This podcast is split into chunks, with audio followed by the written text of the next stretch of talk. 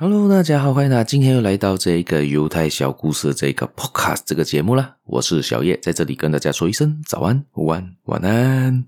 今天呢，我们要分享的这故事呢，是关于一个犹太人跟一个日本人的故事啦。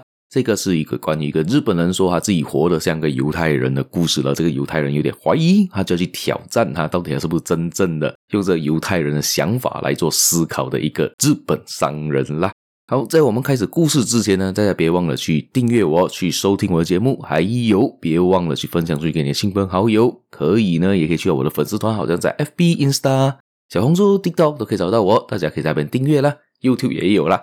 除此之外，下面还有一个连接叫 Buy Me a Coffee 的连接，大家有兴趣的话可以点击给我一个小额赞助啦。谢谢大家，我们就开始今天的故事吧。今天的故事，我像前面的提到的，就是一个日本商人。他在他朋友圈中都说自己用着这个犹太人的思考方式来经商，而他也成功了，做了一些不错的生意啦。而他在他朋友之内呢的一个外号叫做“银座的犹太人”。而但是有个犹太人画家呢就不相信这个日本商人他可以活得像个犹太人，这样我就来 test 他一下，我再试试他到底是不是真的像一个犹太人呢？好，今天他们就他就约到了这一个日本商人，他就一起去了一个酒吧喝酒。然后就坐下来之后，开始还没有开始聊天之前，他们那个他们那个犹太人呢，就发现到里面的这一个老板娘长得还不错，蛮长得蛮好看的。他就随手拿出了一本他的笔记本，就拿出一个铅笔，就开始在那边素描，就帮那个把那个老板娘的画像画了下来，画的栩栩如生的，画的还不错，因为是个画家嘛。然后画好之后，他就把这张纸撕下来，就送给了那个老板娘。之后呢，这个犹太人突然就是看向这个日本商人。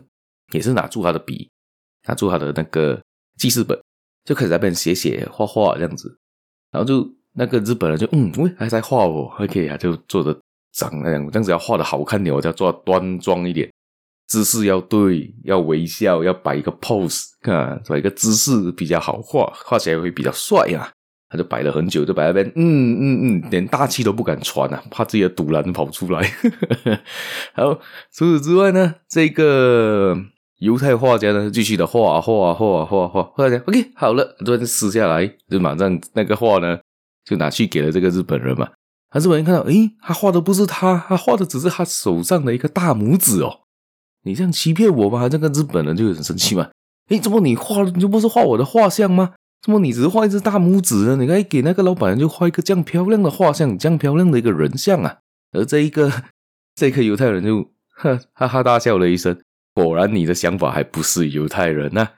你我我没有从头到尾，我没有说我在画你啊，我也没有跟你说我在画谁呀，我只是爽我就画谁呀，我看我心情嘛，我想画我拇指我就画拇指啊，只是你自己自己认为我会在画你嘛，所以呢，他以这边提到了呢，就是说到这你这一个银座犹太人呐、啊，实在是不像犹太人，因为你不够资格，你太容易相信别人了。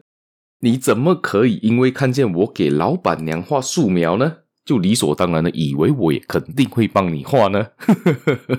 所以在犹太人里面呢，他们常常要保持怀疑。像我以前的故事分享到嘛，就算他的孩子从桌上跳下来，他都不接他啊，给他跌在地上啊。洛克菲勒的故事大家应该有记忆犹新吧？有一个我曾经说过这个故事，没有没有听过的话，可以找我以前的故事听一下啦。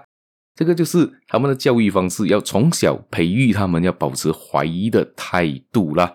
好，我们这故事也就分享到这一边，大家也别忘了继续的收听、继续的分享、继续的订阅我，还有可以去我的粉丝团的 FB、Insta 的点阅啦，也可以点点赞啦、订阅我啦。